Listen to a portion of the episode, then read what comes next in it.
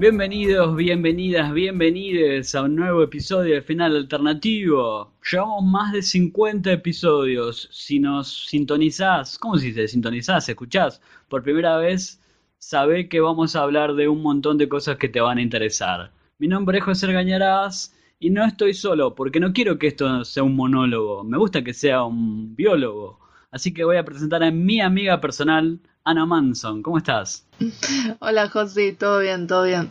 Este, mira vos, ya 50 programas, sí, me wow. que nunca decimos esas cosas. Somos recolgados. Somos remodestos. La humildad de los grandes tenemos. Como el señor Nicolás Darfe. ¿Cómo está, Nico? ¿Cómo le va? ¿Todo bien? Solo quiero aclarar que no soy parte de los 300 intelectuales de la infectadura y todas esas cosas raras. No, no, acá no nos metemos en esas cosas. Las dejamos de lado. Hola, Puli. Hola, amigos, ¿cómo andan? Perfecto, bárbaro. Te escuchamos ahí desde el éter.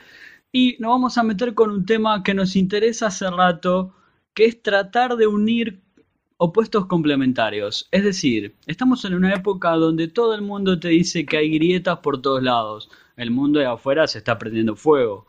Pero nosotros venimos a buscar adentro nuestro, nos miramos hacia adentro y decimos, me puede gustar esto y también me puede gustar esto, que a primera vista parece opuesto o en la otra vereda, porque en el arte, como en tus gustos, no hay límites. Los límites tienen que quedarse en los mapas. Por ejemplo, les voy a dar mi ejemplo con dos cosas que me están gustando mucho y me tienen muy cebado y que a primera vista parecerían totalmente opuestos.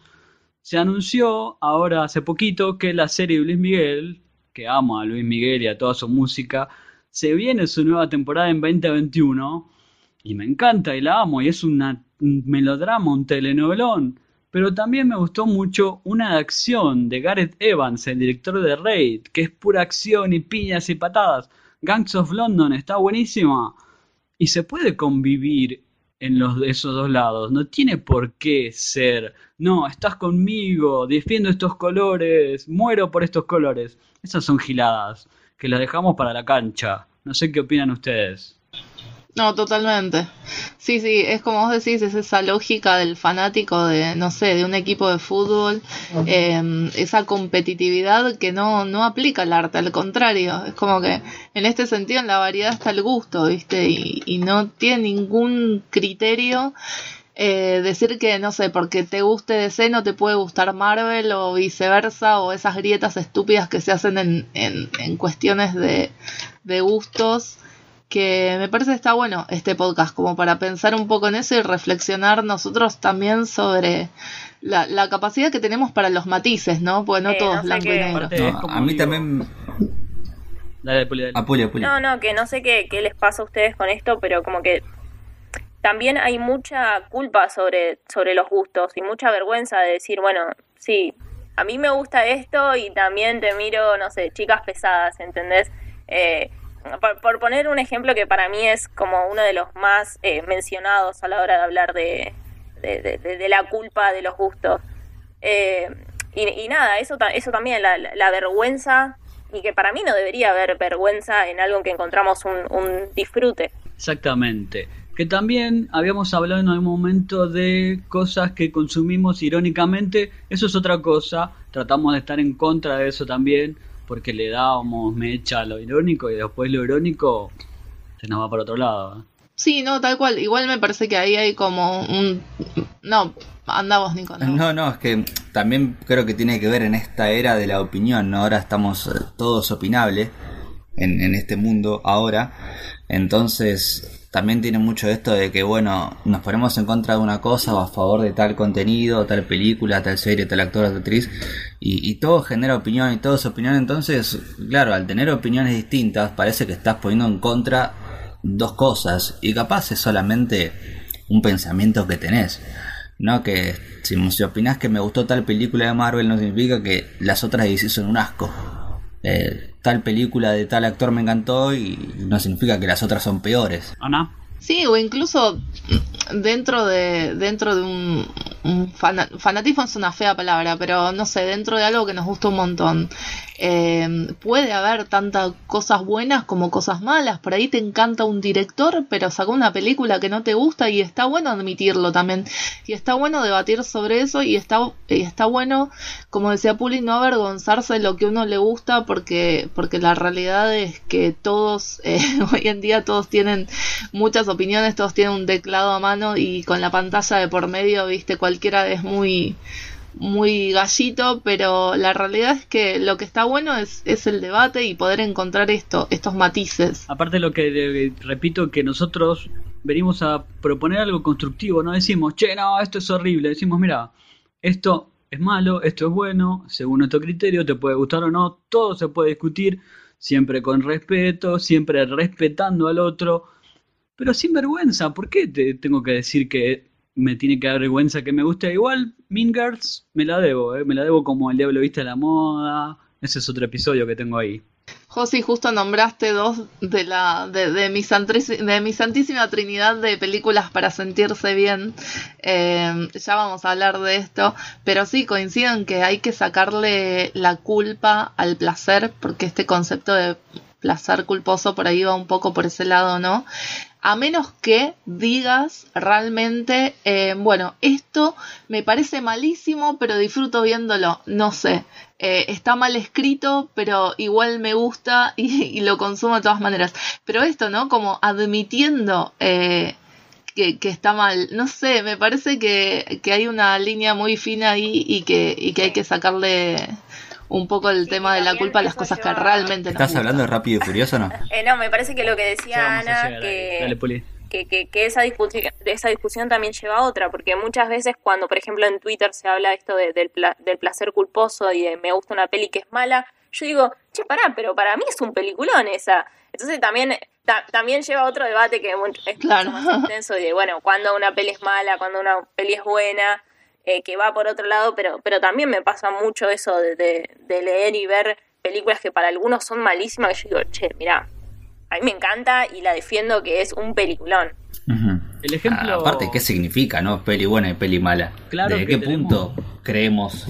Nosotros elegimos en algún episodio atrás, anda a buscarlo, las mejores 100 de la década, y habremos coincidido en 3, 4. Después cada uno eligió cosas opuestas totalmente.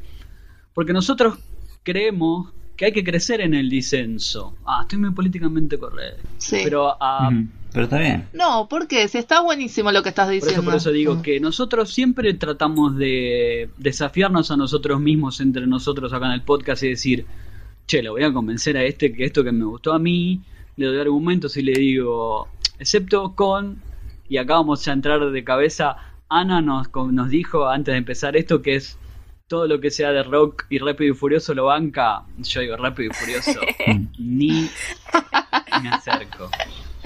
A mí me ¿Ves? Pero es que ni siquiera lo consumo irónicamente. De hecho, durante muchos, muchos años yo no las vi por prejuicio, porque no decía, ay, no, qué desastre, esto ni loca lo veo.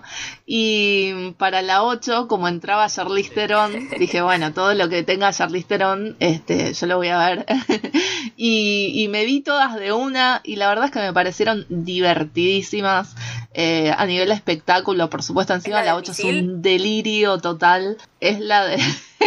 sí, no solo tiene un tiene un tanque que va por, la nieve. O sea, es una cosa. Sí, sí, una cosa totalmente delirante.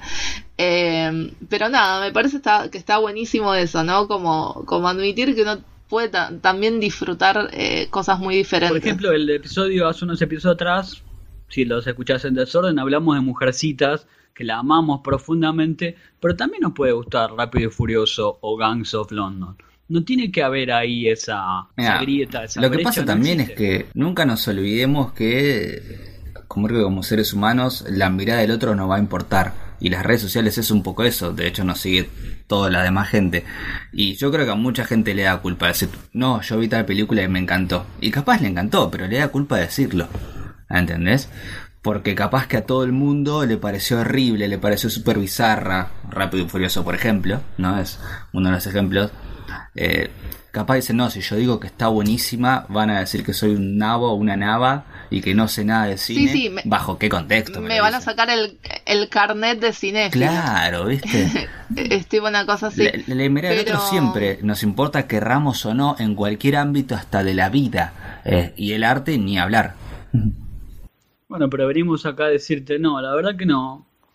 Bueno, sí importa, pero si te construís mejor como persona, apostemos ahí a la fuerte, ¿eh? hay que jugársela. Si a mí me gusta esto, Nico, ¿vos tenés algún gusto así que no te conozcamos mucho? Más allá nosotros tenemos catalogado como el que le gusta Dragon Ball, y Dragon Ball, y Arrow, y Dragon Ball. Bien, me gusta que sepan que me gusta que Dragon Ball es como una pasión. No, no, no sé, yo me, la verdad que me puse a pensar y no sé si tengo algo raro que, que me guste o que no me guste.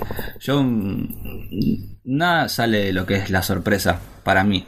Porque aparte tampoco tengo un género muy catalogado, digamos, como decimos Dragon Ball y después, si yo le pregunto a todo el mundo, Nico, ¿qué creen que me gusta? ¿Ciencia ficción? Eh, no sé, comedias románticas, acción, aventura, todas me gustan. ¿Qué quieren que les diga?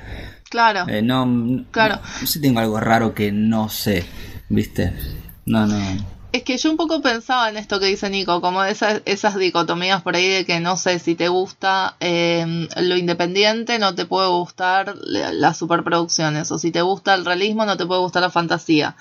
Eh, y, y, la realidad es que lo que decíamos al principio, en la variedad está el gusto. Y realmente ah, creo que habla muy bien de uno como persona porque se, puede sentir que es contradictorio en cierto punto, o es lo que te puede querer plantear las, las redes hoy en día y estos debates tan maniqueos de si te gusta una cosa no te puede gustar la otra, como se hizo en su momento con, no pasó hace mucho, chicos, con Martin Scorsese y los superhéroes. Em, bueno, ¿y por qué no me pueden gustar las dos cosas? Son incluso él lo dijo, son distintos tipos de cine. Uno no em, niega al otro. No, significa que si te gusta. Claro, no, no se niegan entre sí para nada. Y de última, si se negaran, eh, somos seres complejos también y contradictorios. Eh, no me parece que, que esté mal.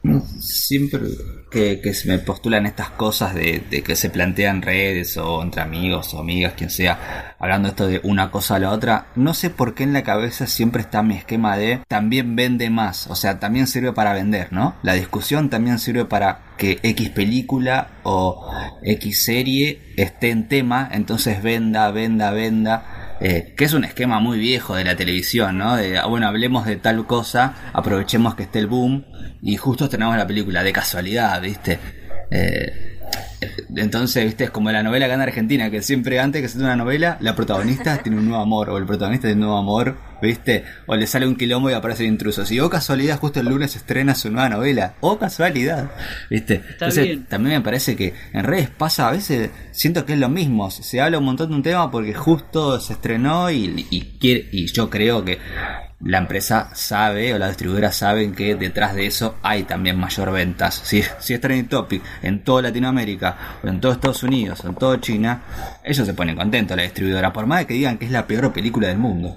Pero también como técnica de marketing, eso de que hablen mal o bien, me parece que no sé si es tan productivo para el arte, es otra discusión. Pero siempre vuelvo a lo mismo. Todas las que te venden Netflix, 13 Reasons Why, todas esas que habla todo el mundo y ves medio episodio y es horrible y a todo el mundo le gustó y bueno, y qué sé yo, a mí no me gustó y no tiene por qué ser malo. La casa de papel, a Nico le encanta, a mí no.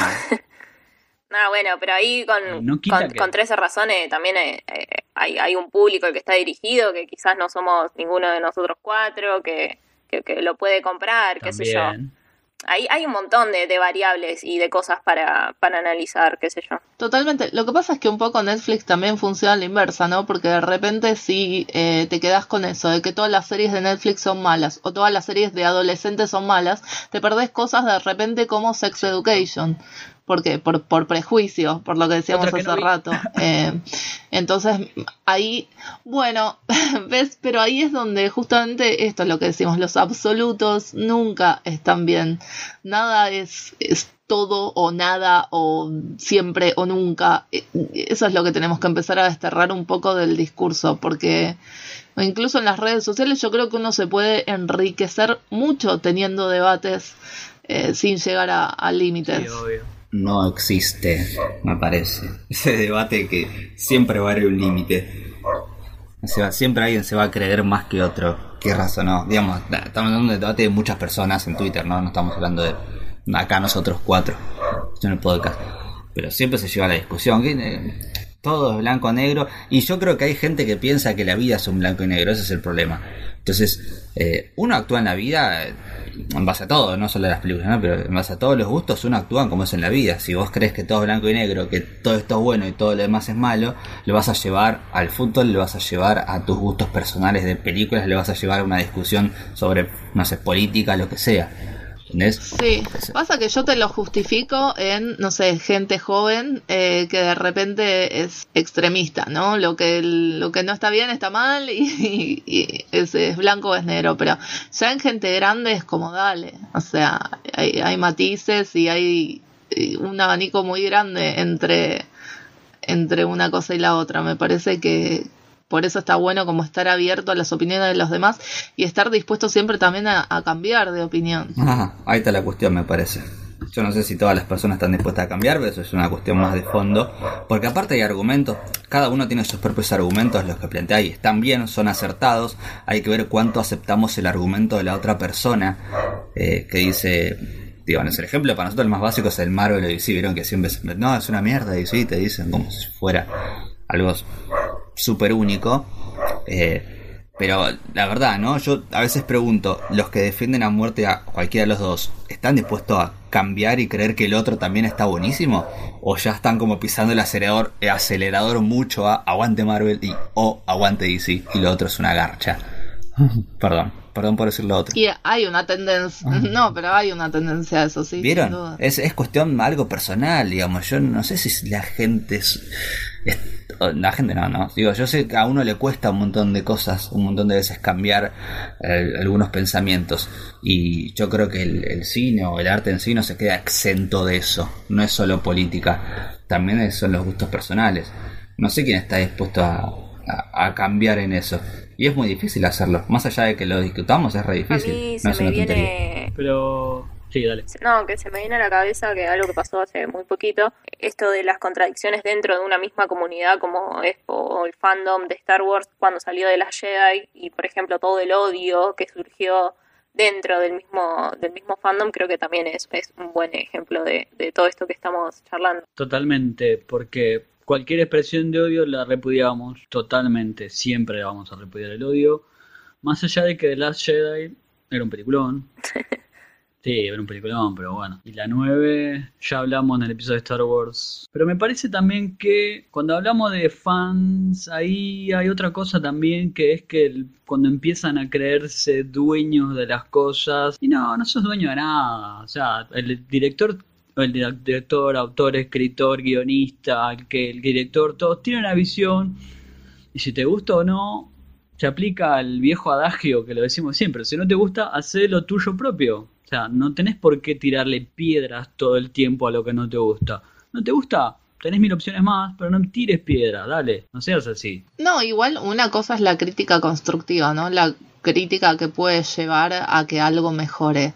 Em, pero tirar hate porque sí es otra cosa completamente distinta. Por eso hay una delgada línea ahí que nosotros estábamos decirle no, odio no, pensémonos para adentro, decir no, me puede gustar esto y esto, y también dentro de la misma obra puede haber momentos que te parecieron fantásticos, después te aburriste en otro, después pensar en una serie, por ahí tiene un episodio genial, otro más o menos, otro después, lo podés decir y argumentar y contarlo, pero no porque tiene que venir alguien a decirte, no, tu opinión es horrible, eso es horrible. Tratemos de, por eso hacemos este episodio para que crezcamos entre todos. Aguante.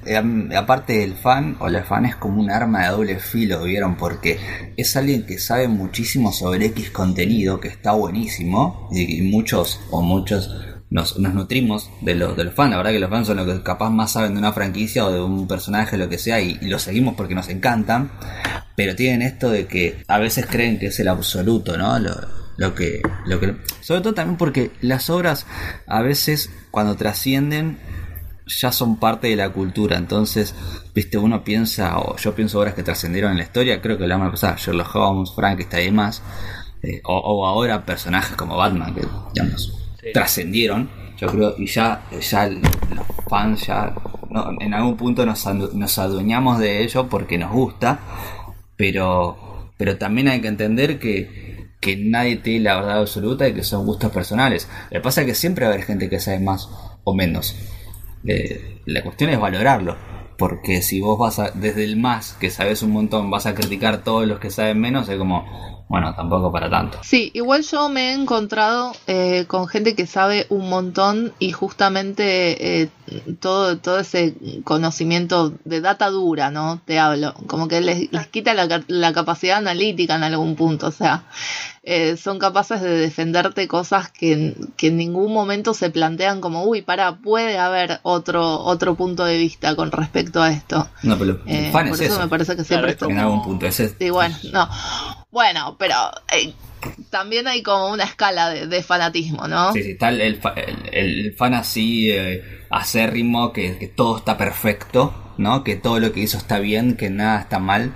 Eh, sí, obviamente que no está bueno, de eso ni hablar. Pero yo creo que mi punto de vista, el que más me gusta ver del fan o de la fan, es quien también incentiva que otras personas consuman eso, ¿no? Ese fan es el que me gusta, o esa fan es la que a mí me gusta. Eh, capaz tira, como decimos, una data dura, contenido, recomendaciones y demás sobre X franquicia, ponele que vos quieras, pero que también te dice, bueno, te lo recomienda, esto es lo que va, miren esto, vayan por este lado, y no obviamente el que te dice, no, acá no me toque la franquicia porque es todo perfecto lo que hizo antes el autor o la autora, esto, no, no muevas nada, bueno, está bien, viste, yo qué sé, e, es un punto punto de no sé. No, lo que pasa es que, como vos decís, o sea, yo creo que cuando más capacidad tienen de convencerte es cuando te tiran eh, por qué, por qué a vos te gusta, cuando te tiene un poco de, subjetividad y de análisis en no, no un montón de data de, de, data dura, ¿entendés? Sino de decirte, bueno, pero más allá de que esto es así, a mí me gusta porque, o, o lo veo desde este lado,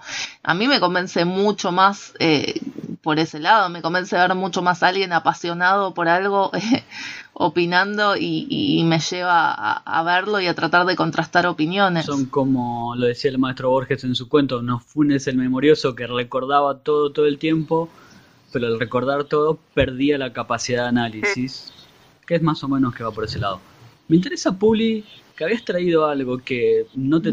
Puli sabemos que es hiper cinéfila, le nombres lo que le nombres, habrá visto algo, pero tenías algo que decís que te gustaría resaltar que no todo el mundo te conoce como fan de fan entre comillas. Sí, ¿no? Em, no lo considero esto de con, comillas placer culposo, sino que es algo que no sé, no, no, no soy de expresarlo mucho, pero amo a Aubrey Plaza. La tarta de cebolla. no, qué asco. Ah, eh, no, nada, y traje, traje dos películas que me gustan mucho de ella y que son muy opuestas en cuanto, en cuanto a tono, en cuanto a género, en cuanto, cuanto a todo, y me parece como eh, súper, no sé, rica para la, para la situación eh, mencionarlas. La primera película es Ingrid Goes West o Ingrid cambia de camino o de rumbo, como le pusieron por ahí, que subieron hace muy poquito a Netflix y explotó y está buenísimo porque es una gran peli que básicamente eh, trata de, una chica que es Aubrey Plaza, que es obsesiva, eh, acosadora básicamente, vamos a, decirlo, eh, que en su pasado ingresó en un centro psiquiátrico por desarrollar una obsesión con una chica por Instagram. Y al salir utilizó la herencia de, la madre que, falleció y se fue a vivir a California para stalkear, acosar a, a su nueva víctima, por decirlo así, que eh, es lo que hoy conocemos como una influencer, que es interpretada por Elizabeth Olsen. No, y me parece eh, eh, una peli que es espectacular porque creo que es del 2017, si no me equivoco, para analizar este fenómeno de las redes sociales y lo que ocurre de un lado y del otro de la pantalla entre el influencer y, y sus seguidores, sus fans, digamos. Y lo interesante de esta peli es que si bien la actitud de Ingrid no es para nada buena, creo que nadie que vea la película la va a defender, el director tampoco pone a Taylor, que es la influencer, en, un lugar eh, de víctima. Eh, esto de que, de que las redes te muestran la vida perfecta o que envidiamos la vida de tal persona. Y nada, me parece una peli que es muy, muy interesante para analizar esto. Más teniendo en cuenta que en, el contexto que salió no había como influencers con cifras de millones y millones de seguidores como sí hay hoy en día. Entonces, nada, está, está muy buena. Desde lo técnico hay un detalle bastante boludo pero que me gusta, que es que, por ejemplo, los colores están súper saturados y apoyan la idea de esto de estar adentro de, un feed de Instagram. Así que es, un detallito, pero que le suma a esta historia. Y nada, se las recomiendo. Y la ambientación también, ¿no? Porque están en el, como en el Parque Nacional de Joshua Tree, que es todo perfecto y con unos atardeceres increíbles. Y como, como decís vos, se siente como que estuvieran adentro de un feed de Instagram. Eh, subieron, la subieron hace muy poquito a Netflix, así que la, pueden ver. Y otra peli que Pero aparte, perdón, perdón pero todo tiene que ver con todo, porque algunos influencers también fomentan la buena onda. También es otra discusión que no nos corresponde a nosotros que hablamos de cine y series, pero tiene un poco que ver que el cine también la toque, que a veces los influencers fomentan algunas cosas que no están buenas. Tratemos de también tener criterio a quién seguimos y a quién esto del consumo irónico que hablábamos. Todos tenemos la decisión de, de, de, seguir a otra persona, de cambiar de canal, de leer a otra cosa. Es lo que decíamos hace un rato. Y la otra peli es Child's Play o mejor conocida como otra película de Chucky. Y acá quiero hacer un, paréntesis. Yo sé que hablar de otra peli de Chucky da acá, que estamos podridos de los reboots, de los remakes, yo lo sé. Pero esta es una versión contemporánea eh, del clásico del terror, que está muy, muy, muy buena, porque eh, en relación con la película anterior, toca un poco el tema de la tecnología y hace una crítica de cómo la utilizamos utilizando obviamente a Chucky. Y nada, está muy buena para, para ver esto, de cómo es nuestra relación con la tecnología, cómo nos modificó eh, la vida, por ejemplo, la llegada del Internet y esto desde el futuro caótico en donde las máquinas nos gobiernan, tiene un poquito de eso también. Y bueno, está protagonizada por Auri Plaza. Y si no logro convencerlos, les digo que la voz de Chucky la hace Mark Hamill. Sí, estuvieron haciendo. Es muy loco porque mm, la primera película que nombraste, Ingrid Goes West, a pesar de que trata de las redes sociales y justamente funciona como una crítica de eso, no supo muy bien aprovechar las redes para hacer campaña en su momento y por eso no fue tan conocida. Porque con todo este metamensaje que tenía, podrían haber hecho justamente una muy buena campaña en, en Instagram. Y, y, por el contrario, Child's Play sí lo supo explotar, porque me acuerdo que en su momento estrenaba en el cine junto con Toy Story entonces tenías como la historia de muñecos para niños y la historia de muñecos de terror. Y jugaron mucho con eso desde los pósters eh, que, tenían unos conceptos eh, que hicieron enojar a algunos fans, pero de vuelta, chicos. O sea, es como hay, hay que aflojar un poco con los, pósters que mataban a Woody y todo. Bueno, habría que ver también cómo se comportó el fandom también de Chucky, que es otra franquicia que viene de antaño, ¿no? De muchísimos años. Eh, Aparte, vieron que tiene esto, ¿no? las películas o las series que son franquicia, que es si está o no el autor detrás, ¿viste? Que tiene como esa crítica siempre. Si forma parte o, si ya se aleja directamente del producto y deja que el estudio lo haga. Y siempre hay una crítica también. Yo siempre pienso, no sé, en Star Wars, por ejemplo, ¿no? Capaz, eh, si no está George Lucas metido como en nada, ¿viste? Los fans de, antes es como, ay no, debe ser malísima. Igual hablando un poco de eso y, volviendo a esto de las, las películas que, nos gustan, que por ahí eh, entra en una categoría que no, que no son las que con la que la gente nos asocia, eh, hace muy poco mm, anunciaron la tercera parte de Legalmente Rubia. Y, y, también me pasó esto de decir, mmm, ¿qué van a hacer con esta secuela? ¿Qué sé yo? Y hubo dos cosas que me convencieron. Por un lado, como decías vos, Nico, que está Reese Witherspoon involucrada y vieron que ella como productora la viene pegando mucho eh, con, con su productora, con Hello Sunshine. Entonces, por un lado me dejó tranquilo esta, ¿no? Que, esté ella involucrada en el proyecto. Y por otro lado, las nuevas voces que se anunciaron, porque también se, se anunció que está guionada, que va a estar guionada por Mindy Kaling y por uno de los guionistas de Brooklyn Nine-Nine. Entonces también me interesa como ver esa impronta moderna en una historia que conocimos eh, dos décadas atrás.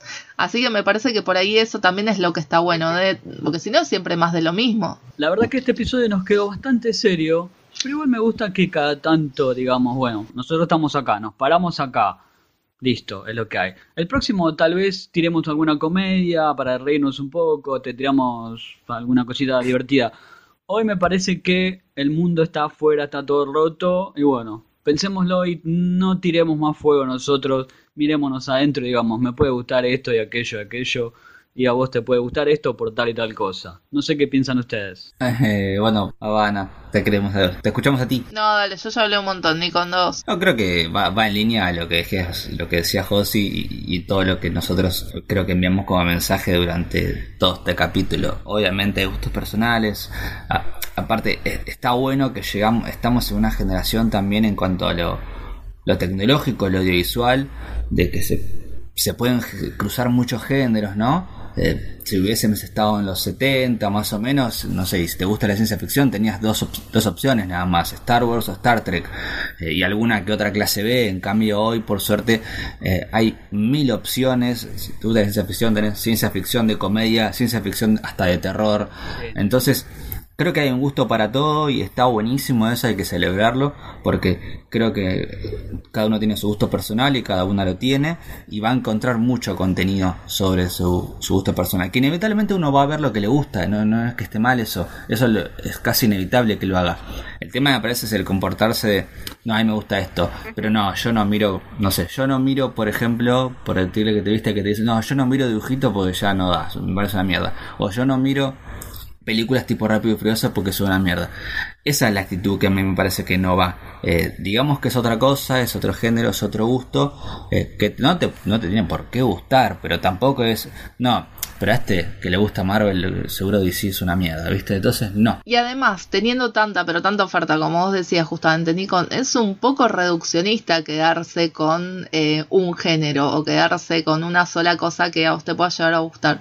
Y en cuanto a lo que dijo Josi, eh, me parece que justamente los eh, las discusiones serias, las discusiones sobre las cosas que importan, lo tenemos que dejar justamente para política, para actualidad, para todo lo que hoy en día eh, está tan eh, tan convulsionado, ¿no? En el mundo. Y me parece que en cuanto al arte tenemos que aflojar un poco con esos, con esos extremismos, porque no, no hay tal cosa eh, como la competencia y no hay tal cosa como algo que esté bien o mal de este lado, de este lado de, la realidad. Juli, ¿te quedó algo bien? ¿Sabes qué? No, no. Para, para, quiero agregar una cosita que, justo le dijiste. El otro día vi una frase que yo no. No, no, porque el otro día vi una frase que no sé si reírme o no sé qué pensar, pero es lo que justo dijo Ana, esto de ver un montón y, y, y había en Twitter una frase que dice, bueno, para elijan bien ver una película. Y yo decía, ¿qué es elegir bien? ¿Es como el boludo o la boluda que te dice vota bien? O sea, es la misma estupidez, ¿entendés? Es como, ¿qué es elegir bien? No, no, no, ¿qué es? ¿Qué es? No me entraba en la cabeza. ¿Me reía o, o lloraba? No sé. Pero dale, Puli. No, yo dos cositas como para ya ya, cerrar porque me parece que lo que dijeron ustedes fue espectacular y opino, coincido eh, con lo que dijeron, pero esto de no criticar el gusto ajeno ni criticar el, gusto propio, que yo, si te gusta algo, te gusta, si no te gusta, no te gusta y tendrás tus motivos, pero no por eso ande, ande jodiendo a la persona que sí le gusta eh, con la cantidad de cosas que tenemos para consumir eh, hoy en día. Nada más. Me encantó. Pero igual esta discusión no se va a terminar acá con este podcast y la vamos a seguir seguramente en las redes. Y a través del tiempo sepan que si nos escuchan episodios anteriores, somos bastante coherentes con este tipo de visiones que tenemos del mundo. Se van colando en todo lo que hacemos porque la verdad que creemos que en la variedad está el gusto y que no hay que tirar piedras por tirar piedras. Nunca. Y las redes del podcast son, así ya vamos cerrando, arroba final podcast en Instagram, no, en Twitter, en Instagram es Final Alternativo. Ahí nos van a decir, che, la verdad que a mí me gusta mucho Luismi y me gusta mucho Legalmente Rubia, pero también me gusta Chucky, o sea, no hay una grieta ahí. Queremos que nos digan, che, a mí me gusta esto y esto y esto. Aguante, nosotros te hacemos el aguante acá. Tal vez por privado te decimos, che, mirá, esta me parece que es horrible. Pero por privado siempre. Quiero que me digan sus redes, comenzando por Puli. Sí, a mí en Instagram y Twitter, Puli-Ragoy. Perfecto, ahí tenemos. Siempre pido los boludatos, Puli, cuando vuelven. Pronto. Cuando tenga tiempo, viste que Puli cursa como cinco carreras y mira 30 películas y hace de todo. Ana. Ana, que también tiene 70 podcasts y 70, escribe para 70 medios. sí, todos los, los kiosquitos de Ana. A mí me pueden encontrar en Twitter como arroba capitana con doble N. Ahí siempre estoy dispuesta para el debate. De hecho, hemos tenido debates muy interesantes en Twitter donde una u otra parte ha o cambiado de opinión o incorporado la, la opinión del otro. Y en Instagram como arroba capitana Mardel, eh, donde bueno, es una red donde por ahí no se presta tanto para el debate, pero, pero también subo mucho, mucho, mucho de todas las cosas que me gustan. En Nicolás Darfe, en Twitter, en Instagram nicolás.darfe y me la paso hablando de series y nada más. Y la verdad que me gustó cómo quedó. Repito que nos pareció, a mí me pareció un poco serio, una pátina de seriedad, pero está bien porque a veces hace falta dar este tipo de discusiones. Para la próxima vamos viendo, pero la verdad que la seguimos en las redes y nos vemos en la próxima. Beso.